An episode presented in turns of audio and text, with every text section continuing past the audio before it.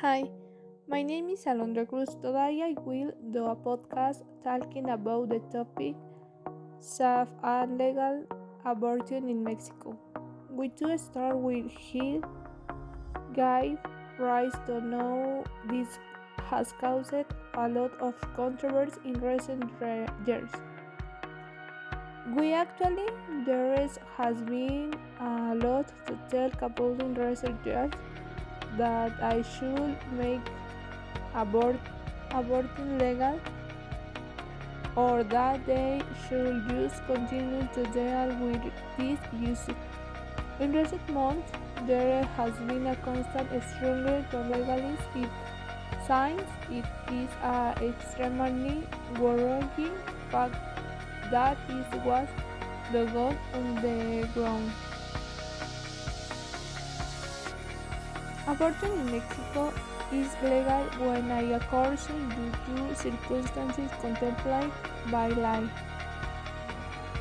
The circumstances are canoes caused and each state of the country that determines the assets.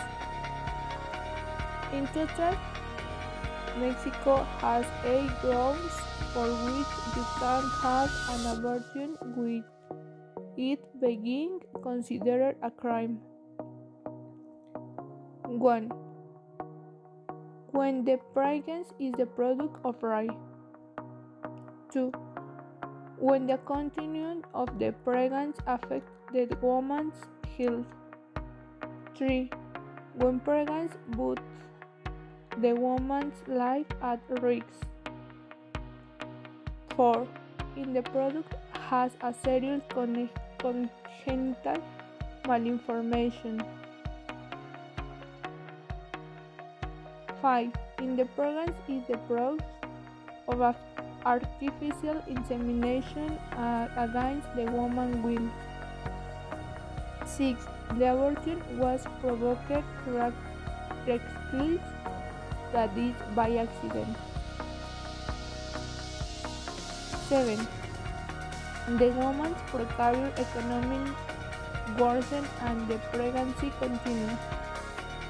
8. By free decision of the woman.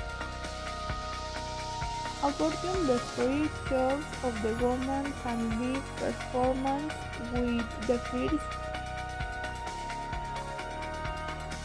12 weeks of pregnancy and is only allowed in Mexico City.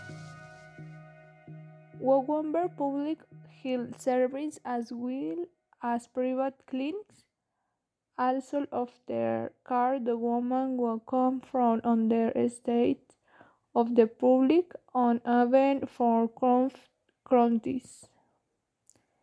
Reality, in Mexico is the note on 100% legal on some parts of the republic. From my point of view, abortion should be legal since today.